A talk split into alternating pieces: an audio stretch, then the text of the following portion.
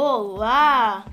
Eu sou o aluno Gustavo de Jesus e você está no podcast Aprendendo com a Vida.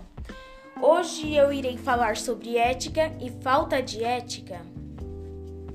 Ética é o que vivemos na sociedade hoje em dia. As idosas e os idosos no trem, em pé, enquanto os jovens sentados no ônibus, olhando tudo, fingindo estar tá dormindo e também lugares de respeito sendo pichado, como igrejas e outros. Ética.